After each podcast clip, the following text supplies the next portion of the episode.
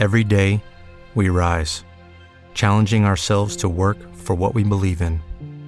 At U.S. Border Patrol, protecting our borders is more than a job, it's a calling. Agents answer the call, working together to keep our country and communities safe. If you're ready for a new mission, join U.S. Border Patrol and go beyond. Learn more at cbp.gov/careers. Viajo en moto.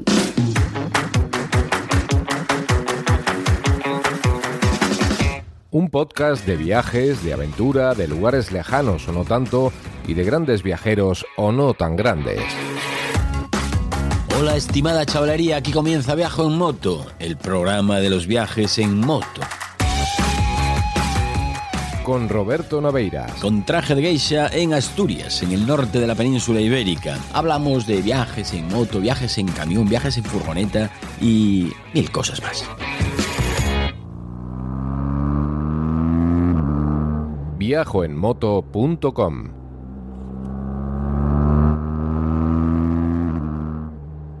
Pam pam pam para pa pam pam pam pam para pa pam pam pam pam para pa pam pa para pa param pam pam pam para pa pam pam pam pam para pa pam pam pam pam para pa pam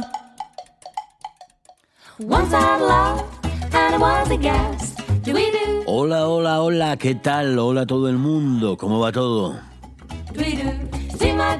Aquí Roberto Naveira sobreviviendo al frío como corresponde a estos tiempos de invierno. Y además en mi caso, poca moto y aún menos viajes, claro. Ya llegará, ya llegará, ya llegará. No es algo que me obsesione esto de viajar, porque tengo ya muchos viajes largos en mi haber. Oye, vosotros eh, habéis hecho viajes largos. Viajes largos tiene sus matices esto de los viajes largos, porque primero tendríamos que definir qué es un viaje largo.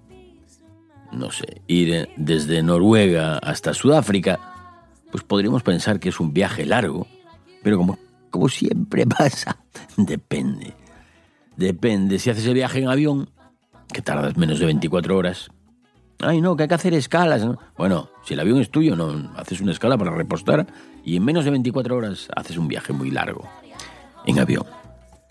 Pues, claro, si el avión es nuestro y no hacemos escalas y total, que no nos parece un viaje tan largo, aunque sea en línea comercial, a menos que lo comparemos con otros viajes en avión. Claro, si lo comparamos con un viaje de, no sé, del aeropuerto de, de León al de Valladolid, ¿hay aeropuerto en León?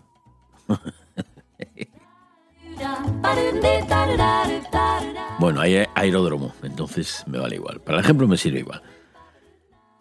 No si te haces, por ejemplo, la Nacional 634 desde el barrio de Recalde, en San Sebastián, hasta Santiago de Compostela, puede ser que sus 750, no, 700, algo menos, 740, 700 y poco kilómetros, puede ser que no te parezcan un viaje largo. Vas a ir con tu moto estupendamente, pero seguro que eh, te parece más largo si lo haces en bicicleta. A mí, desde luego, sí. Quizá si haces en bicicleta los 85 kilómetros de la carretera del Práctico, entre Trebujena y Lebrija, pueda parecerte un viaje largo.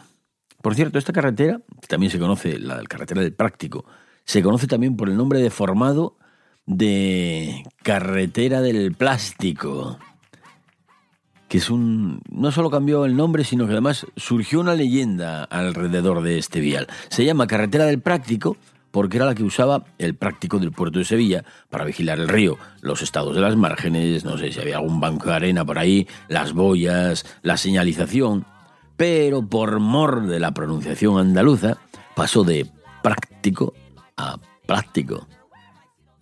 Y luego vino la explicación de ese nombre cambiado. ¿Cómo, eh, ¿Cómo, era posible que una carretera fuese de plástico? Pues muy fácil. A los andaluces también le buscaron una explicación sencilla. Era la carretera del plástico porque los americanos, los americanos de la base de Rota habían querido probar un nuevo material en la construcción de carreteras y esto era una cosa muy parecida al plástico. Vamos, no se parecía nada al asfalto. Así que, pues ya tenemos nuevo nombre y nueva explicación.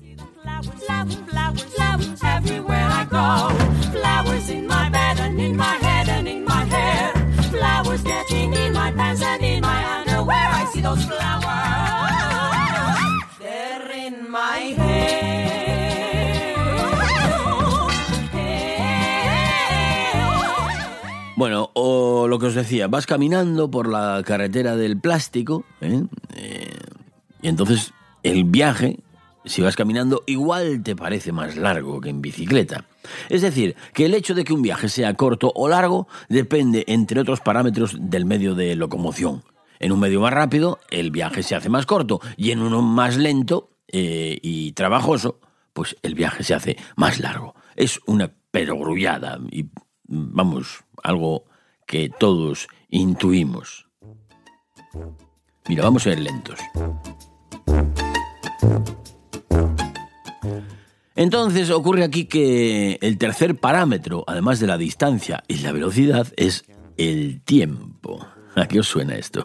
Velocidad e igual a espacio partido por el tiempo. Esto lo que convierte un viaje en corto o largo, sea cual sea la distancia, creo yo que es el tiempo invertido en realizarlo. Si estás tres meses de viaje, es independiente el, número de, kilómetros que hagas. Un viaje mm, va a ser un viaje más largo que un fin de semana de carretera, eso seguro. Mm, ¿Veis por dónde voy, no? Y es que a eso me refería yo cuando antes os preguntaba si habéis hecho alguna vez un viaje largo. Si os habíais tirado unas cuantas semanas fuera de casa, no sé, un mes, dos meses, tres, un año. Este tipo de viajes es cuando, cuando lo estás haciendo llega un momento en que te preguntas, ¿qué hago yo aquí? ¿Qué sentido tiene todo esto? ¿Qué necesidad tenía yo de venir aquí a meterme en un viaje tan largo? Estas preguntas se las hace todo el mundo en un viaje largo, es decir, en un viaje de mucho tiempo. No sé cuánto es mucho tiempo, pues no sé. Si eres joven, te parece que el tiempo es algo que se elonga y es larguísimo, que tienes todo el del mundo. Luego, según vas cumpliendo años, ya te parece que el tiempo... ¿Te está gustando este episodio? Hazte fan desde el botón apoyar del podcast de Nivos. Elige tu aportación y podrás escuchar este y el resto de sus episodios extra. Además, ayudarás a su productor a seguir creando contenido con la misma pasión y dedicación. O'Reilly Auto Parts puede ayudarte a encontrar un taller mecánico cerca de ti. Para más información, llama a tu tienda O'Reilly Auto Parts o visita oreillyauto.com.